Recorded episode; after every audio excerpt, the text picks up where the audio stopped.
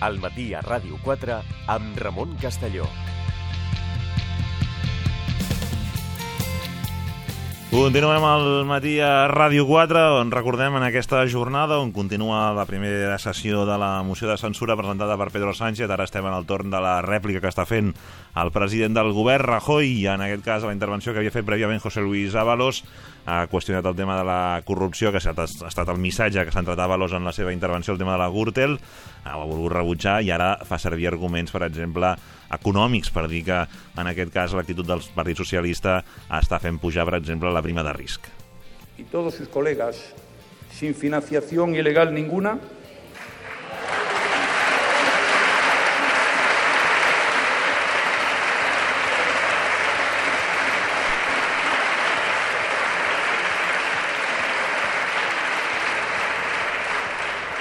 Señor Ábalos, ¿está usted en condiciones de explicarnos aquí por qué hay cuatro juzgados investigando al Partido Socialista del País Valenciano por los delitos de prevaricación, falsedad documental continuada, malversación de caudales públicos y delitos electorales? ¿Va a subir a esta Cámara a explicarlo? Señor Ábalos, ¿nos va a explicar usted en esta Cámara, yo espero que lo haga, las decisiones que en su día adoptó el gobierno socialista de contratar a empresas que luego pagaron gastos electorales del Partido Socialista? ¿Lo va a hacer usted? Doncs uh, veiem eh, que Rajoy ara contrarreplica ja no amb l'argument econòmic, sinó doncs, uh, de dir, en aquest cas, de treure també els drets bruts que uh, ell uh, intentarà doncs, uh, contrarrestar el missatge de la Gürtel. Hem de dir, doncs, al Partit Socialista també teniu, teniu drets bruts i així és uh, com hem d'interpretar aquesta intervenció que està fent Rajoy. Anem a fer una ronda d'anàlisi amb alguns dels tertulians habituals del matí a Ràdio 4 via telefònica, com per exemple el Ferran Espadeto, adjunt del Punt Avui. Ferran, què tal? Bon dia. Molt bon dia, Ramon. Bon dia. Um, bé, um, ja tenim en marxa aquesta, aquesta moció on, uh, si al començament hi havia certes incògnites de la possibilitat d'èxit, ara mateix, uh, encara amb la incògnita del PNB, però, però vaja, sembla viable que, que Pedro Sánchez se'n pugui sortir. Sí, sí, absolutament viable. Evidentment, fins que el PNB no comuniqui la seva, la seva decisió no s'ha sabrà, també l'ha de comunicar el PDeCAT, però les meves informacions indiquen que si el PNB decidís tirar endavant, els independentistes catalans s'hi sumarien i la moció sortiria. Jo la valoració que em faria de l'inici de la moció sí. eh, eh, és que si Mariano Rajoy tenia la previsió d'intentar frenar d'alguna manera la desesperada en l'últim moment aquestes possibilitats que estem, que estem explicant, de que realment és la primera moció de censura de la història de la democràcia espanyola que pot tenir possibilitats d'èxit. Totes les dates que s'havien presentat van ser sempre sabent d'aventuri que no, que no prosperarien.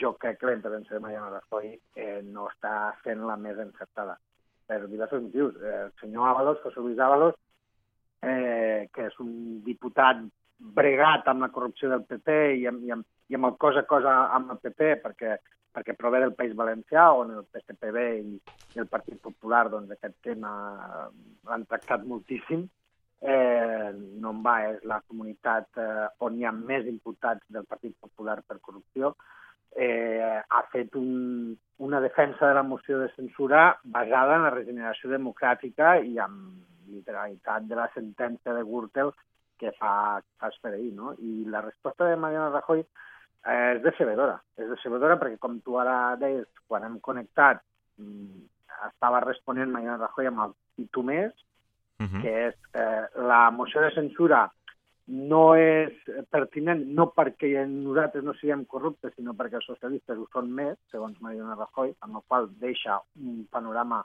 desolador del que és la democràcia espanyola i el que és el prestigi internacional de l'estat espanyol. Els dos principals partits són tan corruptes com, com ells mateixos s'autoinculpen. Eh, I posteriorment jo crec que ha fet una, al marge d'això, ha fet, ha fet una defensa eh, de la seva posició Mariano Rajoy molt institucional i molt poc política. I jo crec que aquesta moció de censura, si vol alguna cosa, és eh, molta cintura política. Uh -huh. Defensar, defensar eh, la seva posició pel fet de que el que ha vingut a dir és que la seva corrupció electoralment ja està amortitzada perquè ha guanyat les, les, les dues últimes eleccions, quan ja aquests casos eren sabuts, crec que és una, que és una mala iniciativa per part de Mariano Rajoy. La sentència ho canvia tot. La sentència és molt dura i allò que ha denunciat José Luis Ábalos, que és en la, en la defensa de la moció de censura, que és que el PP eh, i Mariano Rajoy el que ha intentat és negar l'evidència de la sentència, negar el fonament de la sentència i intentar amagar-se i mirar cap a un altre costat sense prendre cap iniciativa que podria haver evitat, segons Ábalos, la, la moció de censura socialista, avui Mariano Rajoy ho ha tornat a repetir i des del faristol del Congrés hem vist com ha negat la sentència i jo crec que fins i tot ha mentit sobre el contingut de la sentència perquè la sentència és irrefutable i és molt dura. Uh, Ferran, uh, un... també volia preguntar una altra cosa, que ara estàvem analitzant doncs, el, que, el, que, el que ja ha passat, ara del que, del que passarà, és a dir, del discurs de Pedro Sánchez. Um, fins a quin punt el discurs, eh, perquè tant PNB com PDeCAT, per exemple, han dit que escoltaran el que hagi de dir Pedro Sánchez, que és el que eh, creus que enviarà missatges dirigits cap a ells? Eh, perquè doncs, sembla que, per exemple, Avalos ho ha preferit centrar tot en el tema de la sí. corrupció del PP.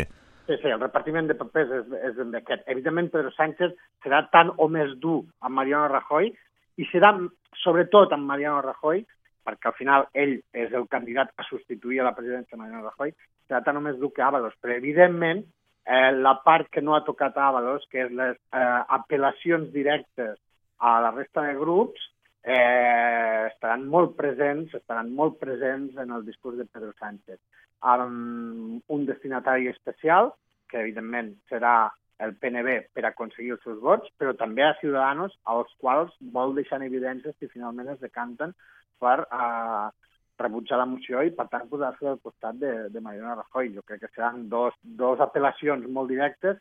Hem de recordar... Això no és habitual, vull dir, la moció de censura, per exemple, de Pablo Iglesias, uh -huh. no va tenir, mm, amb la resta de grups, no va tenir una interlocució gaire fluida. Bàsicament va ser una moció de censura entre Pablo Iglesias i Mariano Rajoy. Uh -huh. Aquí hi haurà molta més multilateralitat, evidentment.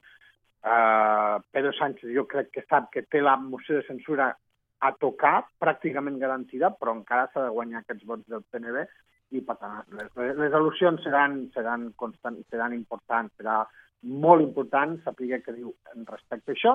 També serà molt important saber què diu respecte a Catalunya uh -huh. i, en general, al seu model territorial. El PNB uh -huh. està molt expectant en aquest sentit. I també, l'últim punt, eh, en relació a la convocatòria electoral. Uh -huh que és, una, eh, eh, és, és un element important decisori en la posició del PNB i de Ciutadans. És a dir, Ciutadans, al final, eh, vol unes eleccions eh, el més aviat possible i podria comprar a Pedro Sánchez la idea de fer unes eleccions abans d'acabar l'any, però en canvi el PNB vol que siguin el més tard. Uh -huh. Per tant, amb això, eh, Pedro Sánchez haurà de ser una mica ambigu. Jo crec que en les negociacions que ha tingut amb, amb, amb el PNB aquest tema ha, ha sigut central, el tema de la convocatòria electoral, però probablement en el seu discurs sigui ambigu. Aquesta és una moció de tots contra tots, és evident. Vull dir, va molt més enllà de la pura substitució de la presidència del govern. Si guanya la moció de censura, demà mateix tindrem un nou president, que serà Pedro Sánchez, Uh -huh. eh, jo crec que és una, és una moció de censura que va més enllà, que és de tots contra tots, que té implicacions uh -huh. respecte al independentisme i el nacionalisme basc, que té implicacions respecte a la posició de Ciutadans i el seu futur polític. És, és una moció de censura molt complexa i molt interessant. Doncs Ferran Espada, ens retrobarem aviat al programa. Moltes gràcies. Moltes gràcies. Uh, seguim amb aquesta ronda d'anàlisi, uh, també amb ell. El tindrem uh, dilluns a l'estudi, però avui el podem saludar telefònicament, l'Àlex Salmon, el director del Mundo de Catalunya. Àlex, què tal? Bon dia. Què tal? Bon dia. Um, com has vist aquest inici? Què t'està semblant aquesta primera intervenció de, de Rajoy en resposta a Valós? Bueno, això és com si fos un partit de futbol, no? Minutí. Seria pues, uh, uh, explicar com estan els jugadors sí. en aquest moment al terreny de, de joc. Home, eh, la veritat és que l'Avalos eh, l'he vist eh, amb contundència, vull dir, reclamant l'històric del seu partit, no? fins i tot ha, ha dit que el, aquest mes es compleix el 139 eh, aniversari del, del, del seu partit, uh -huh. Eh, però amb poques propostes perquè no li toca a ell eh, fer les yeah. propostes. El que realment estic eh, observant molt potent eh, i amb tesis molt sòlides és el, és el Rajoy.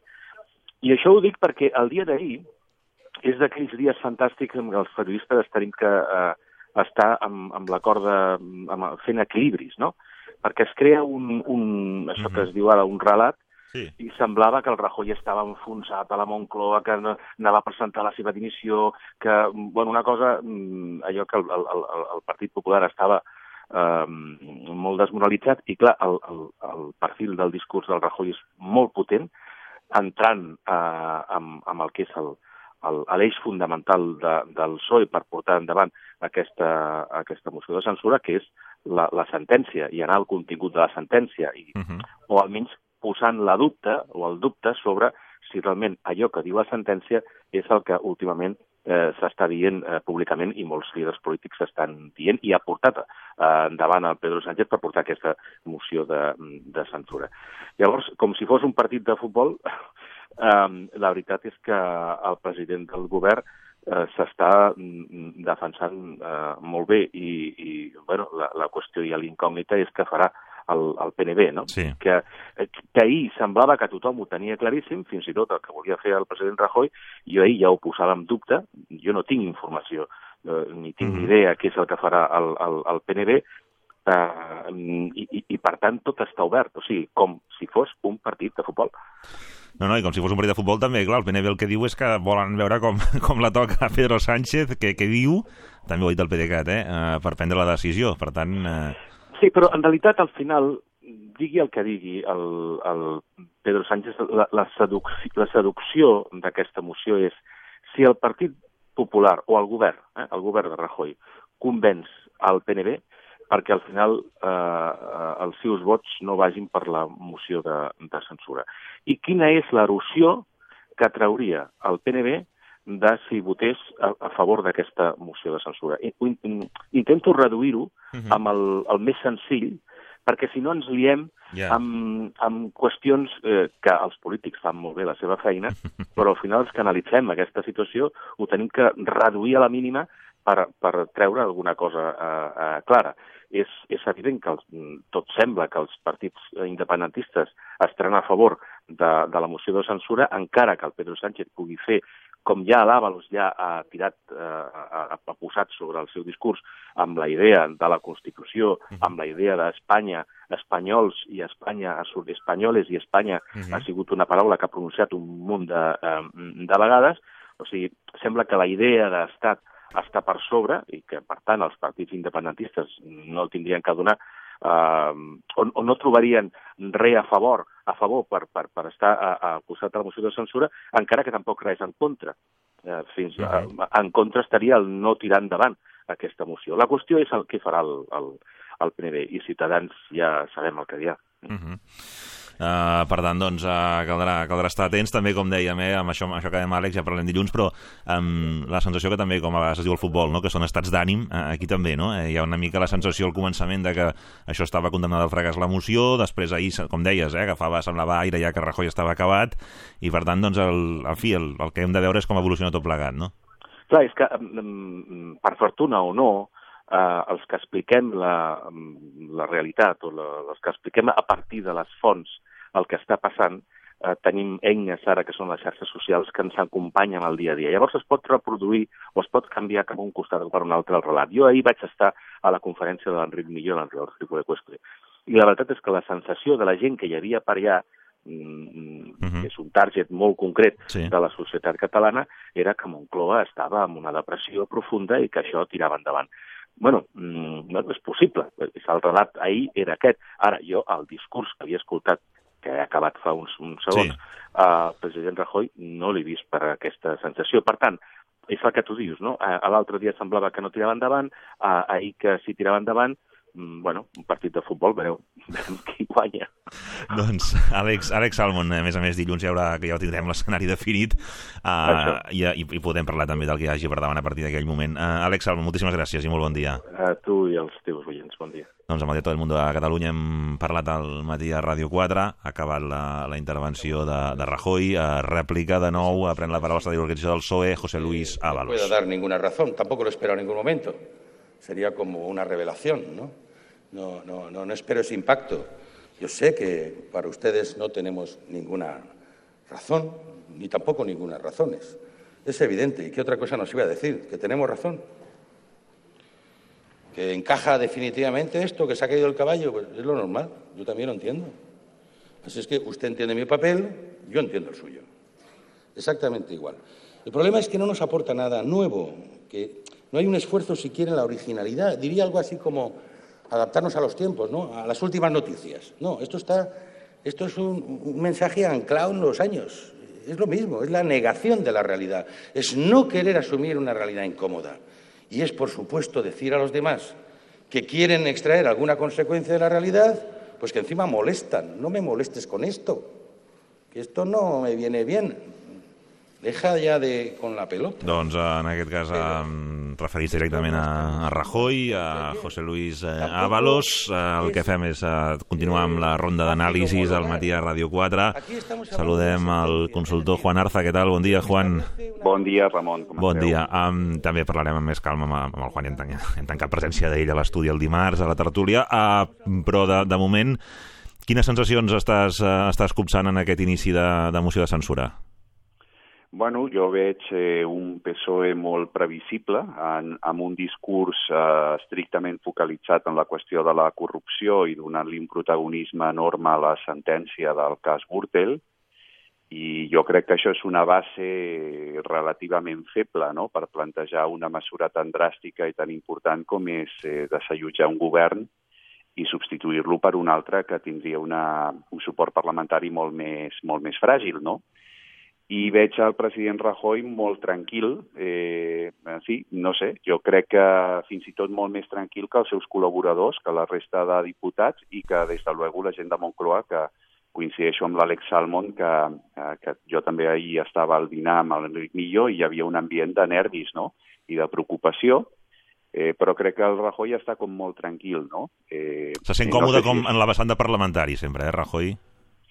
Sí, aviam, eh, sobre el Rajoy podem tenir un judici millor o pitjor, eh, depenent del punt de vista de cadascú, però jo crec que és innegable que té un nivell parlamentari molt elevat i segurament eh, doncs deixa en evidència el, el nivell d'altres portaveus, com pot ser el cas del, de l'Avalos, no? aquest matí, que crec que ha tingut un to i un estil doncs, que està per sota del que, del que seria desitjable o exigible en una persona la seva responsabilitat.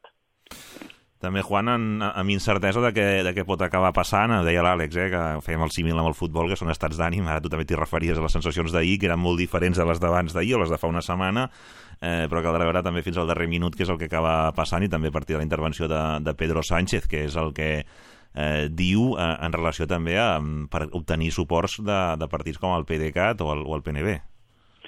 Sí, jo, jo crec que, a veure, un anàlisi, diguem-ne, racional, no? intentant prescindir d'aquests estats d'ànim no? o de la mm. rumorologia que s'ha desatat en les darreres hores, no?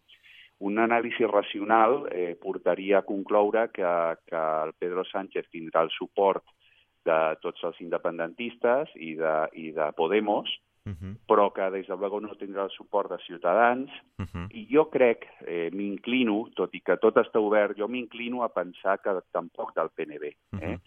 Al PNB hi ha dos ànimes, com tothom sap. Hi ha una ànima que sembla que és la que s'està imposant en els darrers anys, que és l'ànima de, del negoci, del business, eh, una, un PNB preocupat sobretot perquè el deixin governar tranquil·lament, perquè per l'economia, per l'estabilitat, un PNB d'ordre, eh?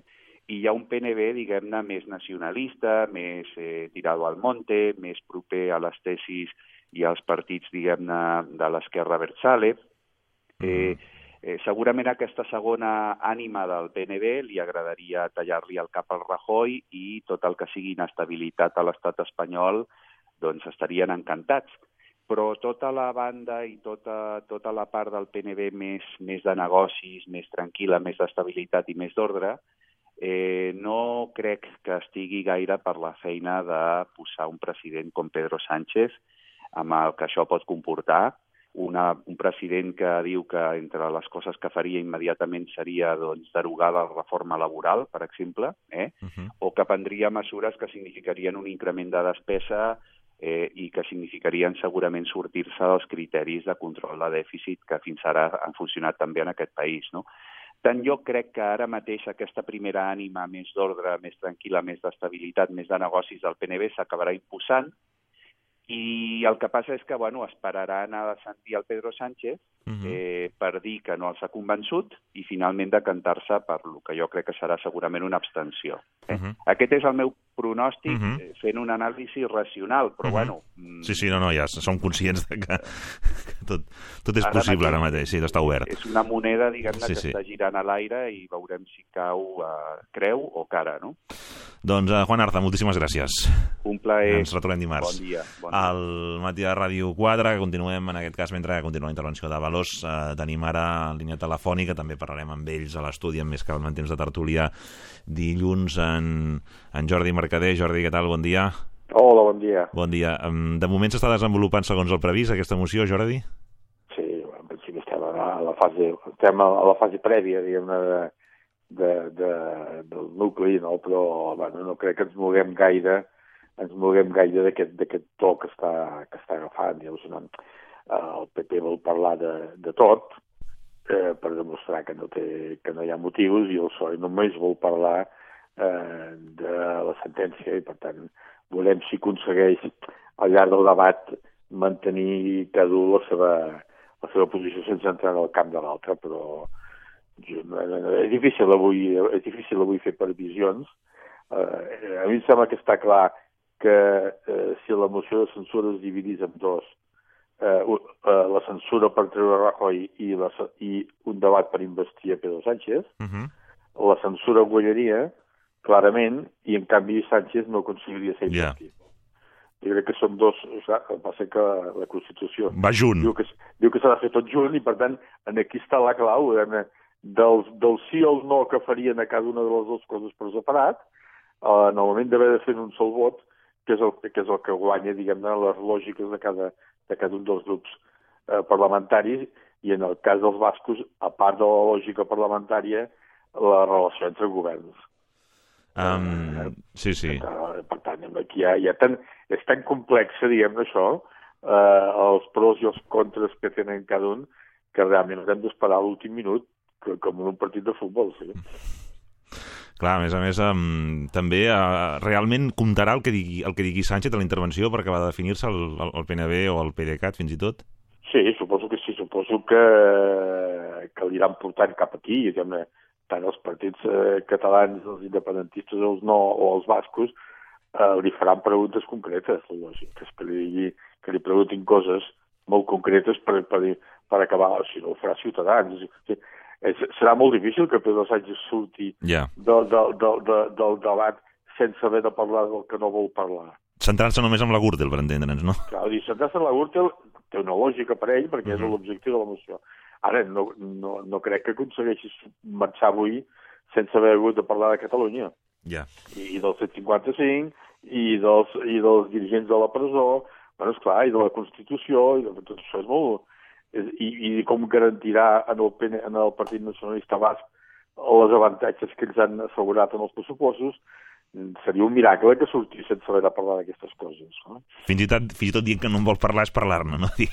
Bueno, esclar, és que no es pot anar, és, és que si no en parla, ja, ja. si no en parla és una, i és, com dius tu, és, és una senyal, no? Uh -huh. Si Esquerra Republicana o, o, o, o que li pregunten per, per si ell eh, eh, aplicaria un 955 o si negociaria amb el, amb el govern de la Sanitat, si no diu res, eh, en fi, no és propi d'un candidat a la presidència no, no, no pronunciar-se sobre les grans qüestions de l'Estat, malgrat que, que a no li interessi en, el, en aquest matí parlar-ne, és evident.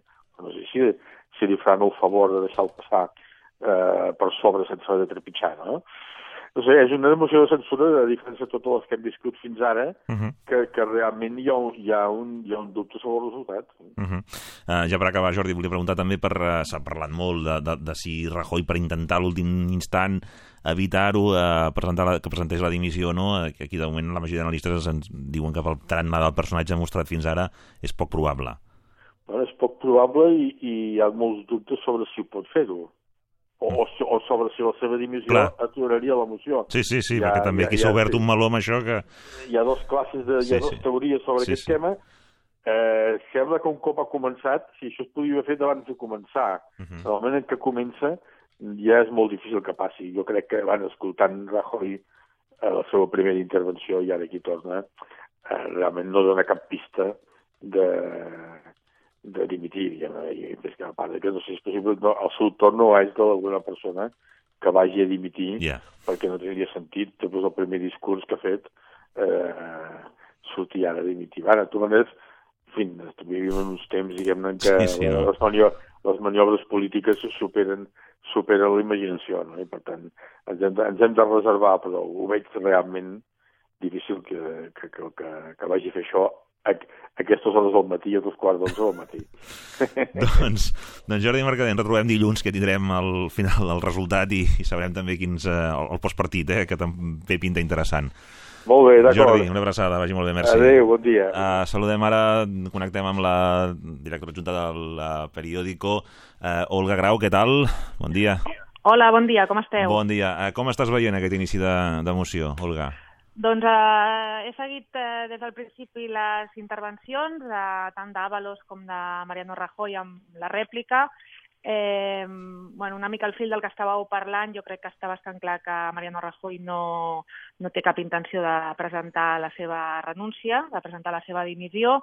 El discurs que ha fet eh, més aviat apunta al contrari, no? de, de mantenir-se en, el, en el fet de que, bueno, de que no hi ha absolutament res que, que, que hagi fet l'actual govern del PP que està ara mateix governant i que, per tant, la sentència, posant en dubte no, la, les implicacions de la sentència pel Partit Popular. Eh, jo crec que Avalos ha, estat, ha, estat, ha fet una molt bona intervenció, una intervenció molt, molt solvent, en el que bueno, ha parlat del deteriorament de la imatge, de projecció de la, de la reputació a Espanya i a Europa i, i el tema doncs, de la confiança, no? la pèrdua de confiança que, que, que, que ha generat la sentència de Gürtel en l'actual govern. Crec que la intervenció ha sigut molt solvent i la intervenció de Mariano Rajoy, des del meu punt de vista, la rèplica que li ha fet, amb una, ha fet una bateria de, de moltíssimes preguntes no? a Avalos, totes referides a casos de corrupció del, del PSOE, eh, jo crec que ha sigut una mica trista, no? És a dir, el fet de que la, defensa, la teva defensa, defensa principal siguin dues coses. Una, per un costat, que el Partit Popular és el que garantitza l'estabilitat econòmica i ha parlat de, de, de, de com estan caient els mercats des de que es va presentar la moció de censura, quan tots sabem que no és veritat, perquè els mercats estaven caient pel tema del govern a Itàlia a tota Europa, això per un costat, i després el segon argument, eh, tirar-li encara al PSOE tots els casos de corrupció que té, com vulguem dir, bueno, ho ha dit clarament, no? Mm -hmm. Tots els, diu, tothom té casos de corrupció, no? Llavors jo crec que és una imatge molt patètica per a Espanya que la corrupció del Partit Popular ens sembli menys per tant en quant els altres també en tenen, no? Jo crec que això sí que realment fa mal a la imatge d'Espanya, no? I del Congrés eh, entrar a debatre qui és més corrupte, no? Si el PPE o el PSOE, mm -hmm. no? O sigui que en aquest moment estem en aquest moment de la moció i estarà fent la rèplica eh, Rajoy, Rajoy una altra nou, vegada sí. a Avalos i, bueno, sembla que... A mi em sembla, però clar, és, és, és difícil de dir... Bueno, avui, doncs, avui que... la portada publicava el final d'etapa. Bueno, nosaltres creiem que és un final d'etapa perquè, uh -huh. d'una manera o altra, eh, les coses després del dia d'avui no tornaran a ser iguals creiem que és un final d'etapa perquè hi haurà o, o, o prosperarà l'emoció, que nosaltres hi veiem bastantes possibilitats, perquè només falten els cinc vots del PNB i tot i que és cert que ells no s'han pronunciat, existeix la possibilitat de que el PNB valori que, que no es vol quedar com l'únic partit que dona suport a, a Rajoy, quan els altres partits, mm, diguem, els independentistes, eh, Podemos, etc., doncs ja s'han significat, no? Per tant, aquesta soledat del PNB amb la decisió jo crec que els pot, els pot eh, els pot donar l'argument de, de sumar-se, tot i que és incert encara, no, no ho han donat formalment. Eh, llavors, existeix la possibilitat de que prosperi la moció, amb la qual seria una, una final d'etapa, però en tot cas, si no prosperés, nosaltres també creiem doncs, que anem a unes eleccions d'una manera bastant imminent, perquè aquest govern ja no, uh -huh. no podrà seguir governant, vull dir, la legislatura està acabada, per tant, que d'una manera o altra estem en un, estem en un final d'etapa, eh, d'algun tipus de govern que hem tingut fins ara. Recordem també que el PP, tot i que va aprovar els pressupostos amb el suport de PNB i Ciutadans, eh, pràcticament no ha pogut aprovar cap llei en l'últim any, és un govern molt resistencialista, amb una capacitat realment de, de fer reformes i d'entirar tirar endavant i impulsar iniciatives ja molt, molt amb molta debilitat i, per tant, aquest, aquesta sentència de Gürtel ha sigut un, un cop molt fort perquè ha evidenciat doncs, realment tota una estructuració de finançament eh, irregular d'un partit, no? i el fet de que s'inclogui el Partit Popular directament en la sentència com a, responsa, com a responsable civil per, per participació a tipus, a tipus lucratiu, mm, tot i que la paraula que sembla molt enrabassada no deixa de dir que el Partit Popular es lucrava d'aquesta trama criminal. No? I aquesta és, la, aquesta és el que s'està debatent avui en el Congrés. Doncs uh, Olga Grau, director junta del periòdico, moltes gràcies. Merci, Olga. Moltes gràcies, que vagi, vagi bé. dia. Merci, adéu. Uh, continuem uh, tenim, perquè més està seguint des del Congrés dels Diputats aquesta moció de censura, el rector de La Vanguardia, Iñaki Llacuria. Bon dia, Iñaki. Hola, bon dia. Bon dia, com estàs? Tu que estàs allà, a més a més, quin és el xup-xup que hi ha ara mateix al, al Congrés? Bueno, aquí la sensació és que, que prosperarà la, la, la moció de censura, uh -huh. però hi ha el dubte una mica de del que acabarà fent el, el PNB. Eh? Uh -huh. Ara veiem, perquè també s'està jugant al Parlament del País Basc, avui el, fa una, una estona Alfonso Alonso, líder del, del PP Basc, ha advertit al PNB que si tomben el govern de Rajoy, ells no votaran els pressupostos bascos uh -huh. i necessiten els seus vots. No? Yeah. Llavors aquí s'ha de veure. Jo crec que a mi tinc una, faig una lectura bastant diferent a la que ha fet eh, l'analista anterior, sembla que l'Olga Grau, no? Sí, sí, sí.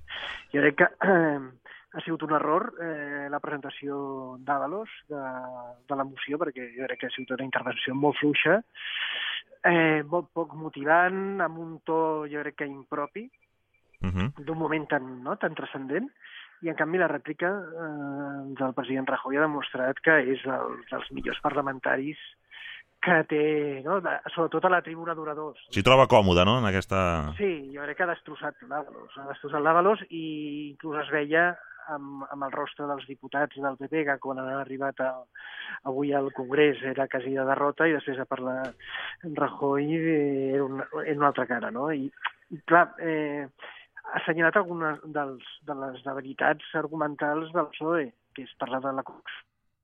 Uh -huh. Sembla que perdem la, la, la cobertura, està l'Iñaki al Congrés. No, ara millor, a veure... Ara, ara sí, ara sí, Iñaki, Iñaki, sí, sí, sí, sí. No, dic que ha assenyalat una mica, eh, per mi, la que és la debilitat argumental d'aquesta moció de censura per part del PSOE, que és eh, només senyalar a la corrupció quan ells tenen eh, ja no només els casos que han sortit, per exemple, a de l'Anciana, tens un cas com el ZERE en plena en plena en ple procés judicial, uh -huh que hauria de fer dimitir eh, a la presidenta d'Andalusia. Uh -huh. no? Llavors, clar, jo esperava que, que la moció fos més ampli, no? el discurs no només es centrés en el tema de la corrupció, sinó que podia fer crítiques a la gestió del govern, a tota la crisi institucional per al tema de Catalunya... O sigui, jo veia més que hagués pogut ser una moció més... I de moment hem d'esperar el que digui Pedro Sánchez, eh, per mi, una certa decepció. Eh? Uh -huh. per, doncs, uh, Iñaki... Però el, el que dic, el xup-xup sí, sí. és que, que això prospera. Eh? Sí, sí, la sensació que hi ha és aquesta, eh? Sí. Doncs, uh, Iñaki Llacuria, moltíssimes gràcies, en aquest cas el Congrés dels Diputats. Merci, Iñaki Llacuria de La Vanguardia, que ens ha atès al matí de Ràdio 4 en temps d'anàlisi, mentre Continua aquesta sessió al Congrés, està a la tribuna d'oradors el president del govern, Mariano Rajoy, seguint la sessió i tenim, eh, i hem anat connectant la Laura Herrero. Laura, què tal? Bon dia de nou. Hola, Hola bon dia, Ramon. Doncs sí, ara Mariano Rajoy està en el seu últim torn de, de paraula, la contrarèplica. La primer torn de paraula ha sortit al faristol a defensar ultrans el seu partit. Ha acusat els socialistes de fer una interpretació falsa de la sentència de la Gürtel, ha remarcat que no és ferma i els ha retret que hagin presentat la moció de censura de manera impulsiva. Hemos leído con atención las motivaciones que esgrimen para presentar esta moción de censura. Con atención. Se resumen, según el escrito registrado en esta Cámara por ustedes, en la interpretación libre, interesada y manipulada de una sentencia judicial. Rajoy ha reconegut que hi ha corruptes al seu partit, però que en cap cas ha sentenciat que el PP és una formació corrupta i ha preguntat als socialistes sobre els seus presumptes casos de corrupció. Le reconozco una vez más una vez más repito, que en el Partido Popular ha habido corruptos, sí, sí, lo reconozco, una vez más. Pero el Partido Popular, que cuenta con miles y miles de afiliados, no es un partido corrupto, aunque a ustedes esto les disguste.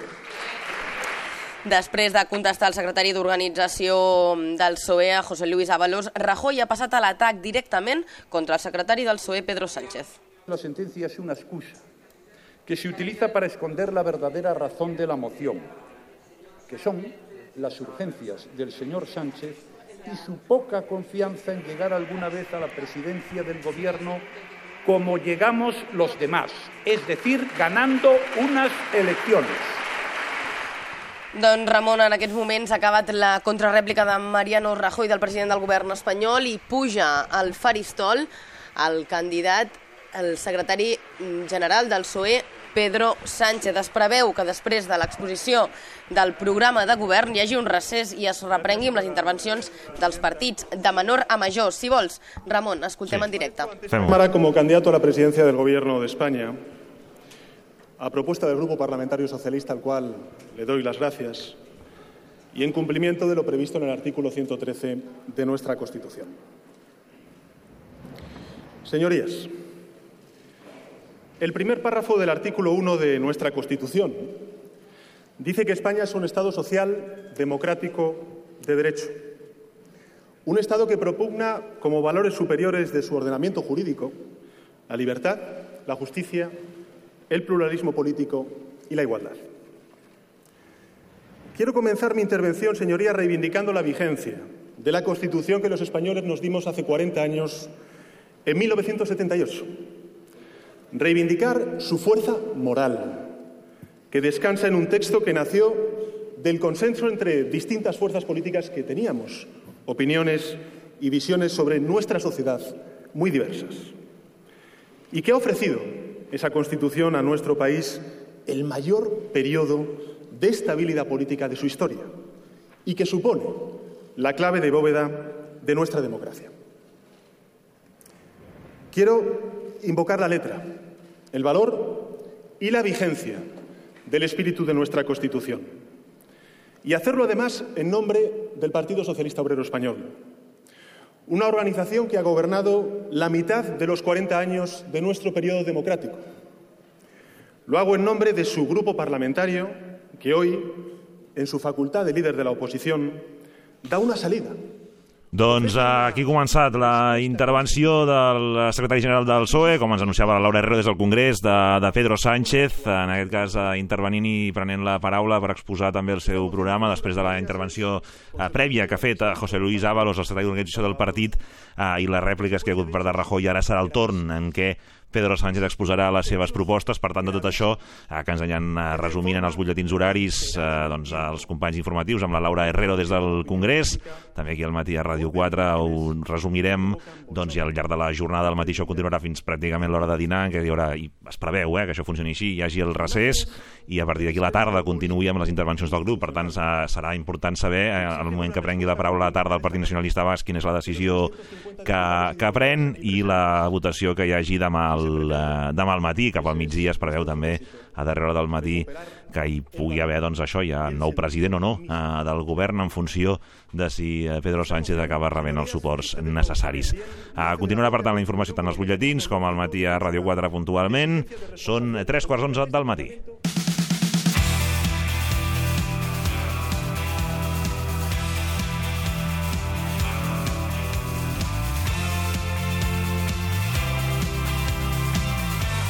Al matí a Ràdio 4 amb Ramon Castelló. Informació i anàlisi d'actualitat des de tots els punts de vista.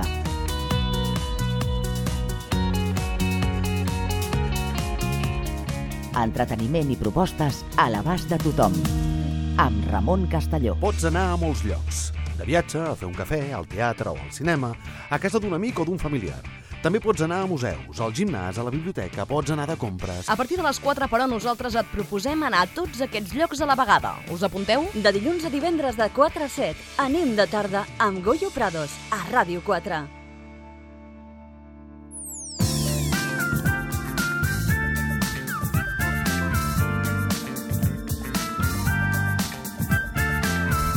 Avui una, una versió més reduïda de l'espai de l'Aranxa Coca, a doctora en psicologia, especialista en família i parella. Aranxa, què tal? Hola, bon dia. molt bon dia, molt bon dia. Avui de què parlarem? Ai, doncs avui parlarem dels errors més comuns i més greus en la comunicació en parella. I per què trec aquest- aquest tema? Doncs, com sempre, ha sortit un nou estudi. Jo estic aquí enganxada en les últimes recerques i publicacions entorn al món de la parella i de la família. I ja sabem que abans de l'estiu surten tots els estudis una mica eh, amb la intenció d'orientar i aconsellar. Després, després de l'estiu, sortiran totes les estadístiques de separacions, divorcis i lo malament que ho hem fet eh, la resta de l'any que hem passat o durant l'estiu. Però ara estem en aquesta època que tots són consells. Uh -huh. Tot és, eh, vigileu, que les estadístiques diuen que això ho fem malament, corregim-ho i passem un bon estiu. Doncs aquesta és la intenció. Remarcar avui quatre coses que no fem bé, errors Mhm. importants que no fem eh, bé, eh, per això són errors en la comunicació amb, amb la parella i que poden portar al desastre, que dius, i per aquesta cosa es ressenteix tant la relació? Doncs mira, sí. I comencem pel primer, que a més a més eh, té un concepte que han acunyat nou, els psicòlegs, Sí.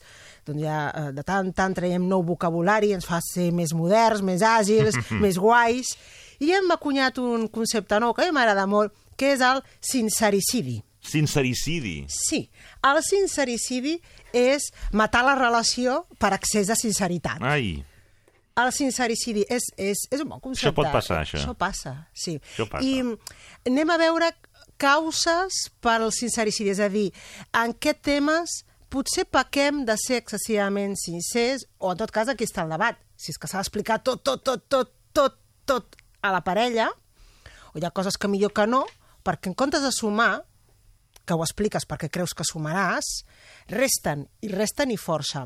La primera és el que anomenem la brossa mental, el bla, bla, bla. Els tinc els meus dubtes, ja no de la parella, si tens dubtes de la parella, òbviament, ho has de comunicar, i això és una conversa que has de tenir. No, no, ja aquell dia que tens negre, aquell Sí. dia que m'enviaries tota la porra, sí. que t'has aixecat amb el peu esquerre, que tot ho veus fosc, que no sé, que potser la feina, que m'ho estic pensant, i és un bla, bla, bla d'un dia o d'un altre, o bé de tant en tant, i tu a on ho diposites? Quina és la super macropaperera El contenidor. el contenidor on abocaràs tots els teus dubtes eh, o Sí, sí, malestars sí, sí. de la vida, de la feina, d'aquell dia a la parella.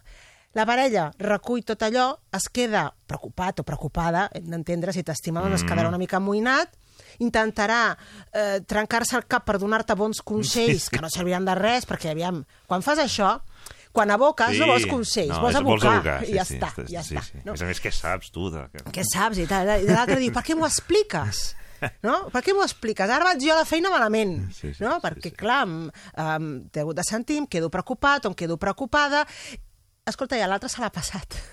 Se li ha passat perquè... Sí, perquè està, volia abocar. Se li ha quedat tranquil i el dia següent a la parella encara et pot preguntar què tal, com estàs? Ah, bé. I allò que... Allò, ara, res. Ah, ah, ah, ah, sí, doncs mira, vaig estar tot el dia girat o girada, no? Aquesta brossa mental, aquest bla, bla, bla, aquesta rumiació, no?, que diem els psicòlegs, aquest pensament circular, que no arriba a cap conclusió. Realment són, és una tasca, aquest tipus de pensament és una tasca bastant inútil, no? Només genera ansietat o angoixa, traspassem aquesta ansietat a la parella, un queda alliberat, és el que en psicologia diem passar la patata calenta, Mhm. has passat la patata calenta a un altre, tu et quedes ja tranquil i l'altre diu, jo què faig amb aquesta patata calenta, no? Si això ho fem massa, ressenteix la relació, perquè clar, ningú li agrada estar amb una persona que al final dius, és tan negatiu, Està de mal Serà, humor. sempre està de mal humor, em posa el cap com una olla i després, clar, això hem de vigilar de la brossa mental, mm, l'hem de saber... mm, A més, especialment que pot espatllar algun moment, en fi, d'anar a sopar, d'anar a prendre Exacte. alguna... No? O de pre... És a Sí. dir, això t'ho deies en un dia rutinari, però que a més a més si acaba passant en una tarda que havíem previst fer alguna cosa, doncs... Ara que eh, estem junts, Sí. fa molt temps que no estem junts, ens podem dir coses, doncs, i també no, no guardarem silenci en aquests moments tan especials, no? La, la taula s'ha d'omplir. Doncs, ale, doncs vigila amb què ho omples. A més a més que comença amb un et veig preocupat. O et Veig preocupada. I, Bueno, bum. va, va, va, dius, bueno, saps què? Mira, aquestes cites romàntiques ja va bé que les fem molt de tant en tant, perquè si han d'acabar d'aquesta manera, Sí, sí, després un talles el rotllo Totalment. Doncs vigilem amb aquest tipus de sincericidi, eh? pel fet d'expressar totes les nostres angoixes a la parella. Hi ha una altra mm, forma de sincericidi, aquí sí que entenc, no tenim temps per debatre, però potser qui ens escolti pot fer, pot crear el debat entre els seus, uh, si s'ha d'explicar una cana a l'aire. Mm. És a dir, fins a quin punt haver tingut un afer el que diem sense transcendència, mm? que pot ser sexual o pot ser sensual només, no? Eh, S'ha d'explicar a la parella. És un debat interessant, um, perquè sempre diem que um, infidelitats és aconsellable en qualsevol de les formes que hi puguin ser dir-les, però clar, aquí els estudis ens estan dient vigila, perquè poden ser afers, entre cometes, senzills, puntuals, el que se'n diu intrascendents, que un mateix pot eh, sentir que ha estat un error que va ser fruit d'un moment de soledat o un moment d'accés d'empatia cap a una altra persona, i per la culpabilitat ho expliques a la parella. És a dir, no, expli no ho expliques a la parella perquè tenim un problema tu i jo. No, ho expliques a la, a la parella perquè he sido malo, heu estat dolenta. Llavors, el, el, aquí el, el, els Aquella especialistes... parella que no tenia un problema aquell dia, un dia normal. Tal, doncs mira, li agafa de la mà o és més carinyós o li fa un petó al company o a la companya, després arriba i diu, què he fet, no? Em sento malament, jo estimo la meva parella. Mm. Truques a la parella o vas aquell dia a casa i dius, he fet això, No sé què m'ha passat. mira què m'ha passat, he Sí. fet això, no? Que no estem bé, tu i jo. Sí, eh, sí, estem bé, és que no sé per què m'ha passat, no sé, estava sola, estava sola, he empatitzat amb l'altre, un excés d'apropament... Um, llavors, allò que fem, que un pot fer per alliberar la seva consciència i per redimir-se i buscar en la parella que el redimeixi i el perdoni, Mhm. doncs no es troba amb això. Es troba que comença una crisi. Què has fet? Per què ho has fet? Creia que estàvem bé, creia que m'estimaves. Diu, sí, sí, estem bé, jo crec, no tinc cap queixa amb tu, t'estimo, encara et desitjo, però m'ha passat això. Um, molts especialistes diuen, pensa tu realment, valora, primer tingues la conversa amb tu mateix, el per què ha passat, i després, si ho has de tra- traslladar a la parella, no, no vagis amb el per què, ves amb el per a què. Per a què li explicaràs? Què sumarà Quin això? Quin és no? l'objectiu? L'objectiu és, això es reflexa que tenim un problema tu i jo o alguna cosa em passa amb tu, o això es reflexa senzillament d'un moment que mm, se m'ha anat al cap o ha estat dintre d'un- d'una situació eh, confusa amb una altra persona o amb mi, o estava sol, o havia begut, mm, Mhm. eh, i havia sortit eh, de... Ja. Val? Um, I sé jo, primer, en la primera conversa, que això ni es tornarà a repetir, ni Ja. tinc ganes que es torni a repetir, ni va a cap lloc i no té cap tipus de, De de, contingut sí. més que la culpabilitat Mhm. de poder, que jo sento de poder haver fet això, uh, tenint una parella a la que estimo. Llavors, el per a què es comunica és una pregunta que aquella Mhm. persona que li ha passat hauria de, De fer-se. de fer-se i de prendre's el temps necessari Abans de per contestar-la. res. Mhm. Perquè s'ha d'estar molt, molt eh, segur de que comunicar allò enfortirà la relació um, o bé perquè la faci més forta o bé perquè posarà sobre la taula que tenim una Mhm. crisi i l'hem Sí, sí, sí. de parlar, no? Però no la crisi perquè ha passat això, sinó ha passat això perquè tenim una crisi, no? Um, perquè, si no, diuen, pensa tu molt bé si val la pena que ho comuniquis o no. Jo, de fet, has de dir que com a terapeuta he conegut parelles, i he conegut unes quantes, que, bé, la parella no, només ha vingut un perquè la parella s'havia desfet, Sí. en què el motiu de la ruptura era perquè no va poder superar saber que la seva parella s'havia fet un petó amb un company o amb un amic o amb una amiga. I la seva parella li va confessar amb tot el sentit i tota la culpabilitat, i m'he fet un petó i me sento fatal, no sé per què ha passat, i jo sóc el primer que li dono voltes, o la primera, però sento que t'ho haig de dir. O sigui, aquella parella estava bé, en principi era feliç, tenia fins i tot fills, filles, i aquell altre no arriba a superar, No ho mm. no ho digereix. Clar, perquè a més a més, si això, si això es combina, per exemple, amb una sensació d'inseguretat o amb Clar, tal, aquí pots tenir un còctel complicat de... Evidentment. I clar, mm, en, en bon moment li vas dir, si no li hagués dit, segurament estaríem junts, perquè encara ens apreciem i ens estimem, però s'ha trencat algo que mm, fa que no puguem estar junts. Mm, i, i segurament, eh, més que segur, no hagués tornat a passar, perquè és que sóc el primer o la primera que ha pensat que allò no hauria d'haver passat mai i encara m'estic preguntant per què va succeir. No? Llavors, clar, aquí el debat està obert, no? fins a quin punt uh -huh. eh, relacions o afers, anem a dir-li, eh? Uh -huh. Que un, sincerament i amb sinceritat, ha de valorar intrascendents accident o fruit d'un context X, val la pena traslladar-ho o no. I el mateix, i per últim, qüestions del passat. Mm. Podria, hi ha una altra, eh, que és les mentides piadoses sí, després del sexe. Eh? Ja estàs, ja, ja sí, que està mirant el Ramon, ja, clar, sí, l'últim sí. punt, les, la, les sí. mentides pietoses, eh? Bueno. després, t'ha agradat? Eh? Mm, has arribat eh, sí, al clímax? Sí. Eh? Ah, això, això acaba també... Eh, sí. Llavors, eh, no, bé, bé, m'ha agradat molt. Mentida, doncs potser ni has arribat al clímax o no, no, no, no, no t'has quedat del tot satisfet sí. o no t'ha agradat aquella, aquella, aquell moment, aquella experiència, no? Amb la teva parella. Hi ha moments que tampoc cal parlar tant, no? Vull dir, potser... En aquell moment no. És una qüestió de, de buscar el lloc, de buscar el moment, que i sempre ha de ser post. No, post no, no toca. Ara li diràs, doncs mira, ara que has acabat, ara et diré que no m'ha agradat gens. Home, no, evidentment, si és Menys una... mal, no. perquè se m'estava fent llarg. Se m'estava fent llarg. T'imagines? T'imagines? No. Clar, i a més a més, que si no focaríem, o enfocaríem aquest tipus de conversa que és necessari, necessària, l'enfocaríem només a una qüestió de tempos, de, sí, sí. de clímax... De rendiment. I de rendiment... per objectius. Eh, per objectius, sí. no? Sí, anem a ser-ho així. I clar, eh, és, una avaluació, fer, no? és fer una avaluació de la parella excessivament, excessivament mm -hmm. redundant i al detall. En canvi, si aquesta mateixa conversa es manté en un altre moment, Uh -huh. segurament serà molt més positiva, la parella no es posarà a la defensiva i no se centrarà tant en el rendimiento, uh -huh. sinó que se centrarà en els sentiments i en les necessitats que té un. Uh -huh. uh, I, per tant, la conversa serà molt més constructiva. Per tant, buscar el moment és important. I la mentida recurrent sobre el sexe, no un pot mentir en un moment determinat una vegada, però no pot ser recurrent perquè portarà la insatisfacció sí, sí, i al final, clar. evidentment, sí, sí. aquella relació no avançarà. I en aquests dos minuts que es queden deies el passat, també. El passat, s'ha explicat tot, tot, tot, tot, tot del passat. Tornem a dir, um, eh, és, és algo que afecta el present? Si és algo que afecta el present i és algo que afecta la relació amb la teva parella, sí, per exemple, per exemple, vas tenir un trauma de petit o de petita i això fa que el yeah. sexe, doncs a mi, coses sí, coses no, em costa... Vale, llavors és una qüestió del passat que afecta les relacions del, del present. Mm. Però si no, ho vas a dir tot, tot, tot, tot. Bueno, i si alguna vegada se n'entera la parella, això no m'ho has dit mai, després de 10 anys m'has d'enterar que tu que no un dia vas matar un gos i dius, bueno, és que clar, però jo no sóc un mataperros.